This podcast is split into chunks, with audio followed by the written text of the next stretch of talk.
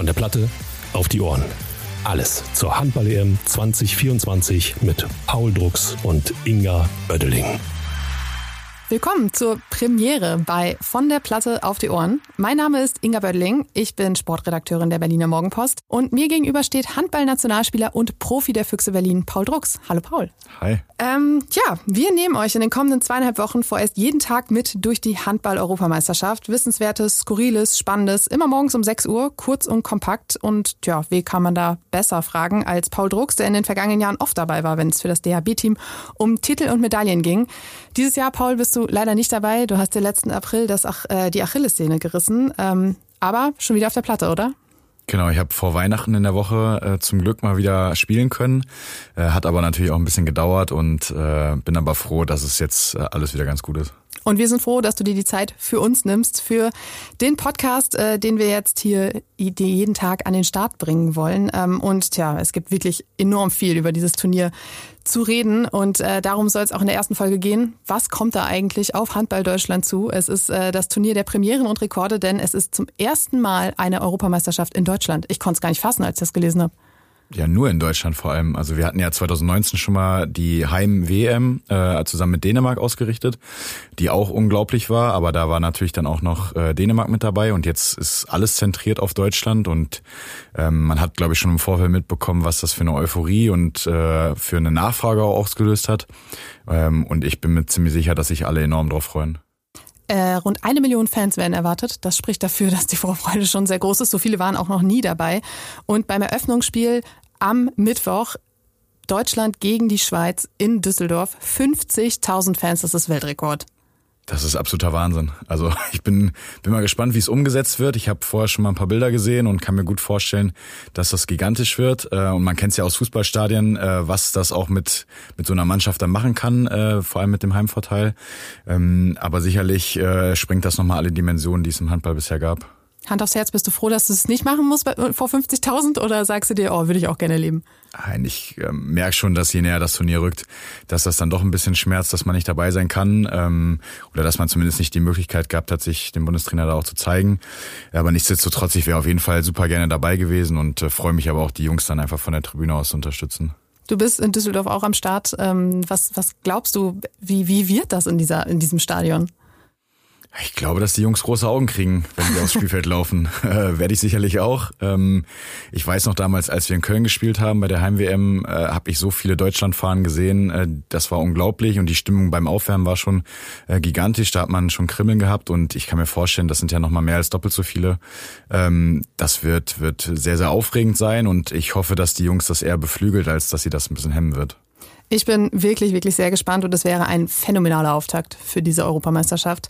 Ähm, lasst uns mal ein bisschen über den Modus sprechen. Es sind sechs Vierergruppen, die ähm, in Berlin, Mannheim und München spielen. Das Auftaktspiel ist in Düsseldorf, aber äh, danach geht's dann auch für die Gruppe D ist es mit Deutschland ähm, nach Berlin. Ähm, welchen Spielort hättest du gewählt für dich am liebsten? Ja, das hat damals ja auch schon ganz gut gepasst. Wir haben auch in, in Berlin gespielt und sind dann in die Köln Arena. Ähm, und äh, ich glaube, das ist, ist kein so schlechter Weg. Es geht äh, nach der Gruppenphase weiter in die Hauptrunde. Die ersten beiden der jeweiligen Vierergruppen gehen in die Hauptrunde. Aus der Hauptrunde gehen dann die ersten beiden ins Halbfinale und diese Finalrunde findet in Köln statt. Für die deutsche Mannschaft auch die Hauptrunde in Köln. Ähm, Köln ist, entpuppt sich immer mehr so zum, zum Handball. Standort Berlin äh, Deutschlands, oder?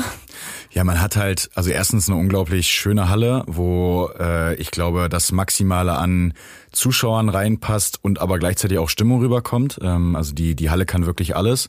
Äh, dazu hat man, finde ich, eine wunderschöne Stadt, äh, ähm, die, die auch dazu einlädt und auch viele, sag ich mal, viele Großveranstaltungen auch einfach kann. Ähm, und dazu sind in der Umgebung einfach auch super viele handballbegeisterte Menschen. Das kommt, glaube ich, auch dazu, weshalb die Halle immer voll ist. Champions League Standort. Jedes Jahr wieder das Final Four, da wächst dann ja auch was zusammen. Das äh, DHB-Pokal Final Four geht jetzt auch nach Köln oder ist jetzt auch in Köln. Ähm, tja, da ist guter Nährboden für gute Stimmung. Definitiv. Ähm, tja, es gibt äh, natürlich auch den ein oder anderen Favoriten, beziehungsweise wenn ich mir das alles so anschaue im Vorhinein, gibt es eigentlich nur einen Favoriten, oder? Ja, wenn man sich das, glaube ich, so anguckt und die letzten Jahre auch so ein bisschen Revue passieren lässt, dann ist Dänemark, glaube ich, der absolute Top-Favorit äh, auf den Titel. Da braucht man nicht drum herum reden. Äh, wenn die Jungs alle gesund bleiben, äh, haben die einfach äh, nicht nur eine Top erste Sieben, sondern dahinter einfach auch äh, im Endeffekt eine zweite Sieben, die auch um den Titel mitspielen könnte. Ich glaube, Stefan Kretschmer, Sportvorstand bei den Füchsen, hat auch äh, gesagt, die könnten wahrscheinlich mit ihrem zweiten oder dritten Anzug antreten und würden immer noch gewinnen. Ähm, auch ein bisschen bitter für die Konkurrenz, oder? Ja, die machen einfach, muss man sagen, irgendwie sehr, sehr viel richtig. Äh, die haben viele, auch junge Leute, die jedes Mal wieder hochkommen, die über ihre Vereine super viel Erfahrung sammeln und dann irgendwie auch in die Bundesliga auch oder direkt in irgendwelche Champions League Vereine kommen ähm, und dadurch, glaube ich, so eine Nationalmannschaft immer besser machen. Und dadurch muss man sagen, die spielen auch schon relativ lange zusammen alle jetzt ähm, und, und kennen sich, glaube ich, gut. Und wir haben es ja leidvoll letztes Jahr äh, gesehen, äh, oder es war dieses Jahr, beziehungsweise es war letztes Jahr sogar, wir haben den Jahreswechsel schon durch. Ähm, äh, ja, da haben wir zweimal wirklich, muss man sagen, alt ausgesehen gegen die Jungs. Äh, und da haben sie einfach echt sehr, sehr viel Qualität. Zwei Teamkollegen von dir sind dabei. Ähm, Matthias Gitzel, das kommt für viele Handballbeobachter wenig überraschend als äh, der große Superstar auch der Bundesliga. Ähm, und Hans Lindberg. Das wiederum ist schon ein bisschen überraschend. 42 Jahre alt ist der Mann und man hat das Gefühl, er wird einfach immer noch besser. Ähm, Gab es im Vorhinein schon ein paar Frotzeleien? Äh, überhaupt nicht. Also Hans ist äh, unglaublich äh, erfahren, aber auch unglaublich, wie er mit seinem Körper umgehen kann. Also mit 42, da kann man nur den Hut ziehen, wie man das so lange auf dem Niveau auch schafft. Also der spielt ja jedes Jahr einfach unglaublich gut und äh, ich gönn's ihm unglaublich und freue mich, dass er dabei ist. Es guckt doch bestimmt jeder ganz genau hin, was macht der eigentlich, um so gut zu sein? Hast du schon Geheimnis erkannt? Auf jeden Fall manchmal, äh, manchmal weniger als zu viel. Äh, also ich glaube, er hat schon über die Jahre dann auch gemerkt, äh, was seinem Körper ganz gut tut und äh, wo er sich dann auch mal zurücknehmen muss. Ähm, ja, und dem braucht keiner mehr irgendwas erzählen. Also ich meine, der hat, hat dieses ganze Handballspiel irgendwie durchgespielt äh, und ist für alle einfach nur ein Vorbild, weil er vor allem schafft, glaube ich, diesen Schalter super schnell umzulegen zwischen, ja, ich mache gerade Spaß in der Kabine und dann geht's raus aufs Feld und jetzt äh, gibt's 100 Prozent auf dem Spielfeld. Wir werden in einer der kommenden Folgen noch intensiver über die Dänen sprechen, wenn sie schon ein, zwei Auftritte hatten. Da werden wir auch noch mal ein bisschen über Hans Lindberg sprechen und natürlich auch über Matthias Gitzel. Aber du darfst uns schon mal verraten, wie es eigentlich ist, mit so jemandem zusammenzuspielen.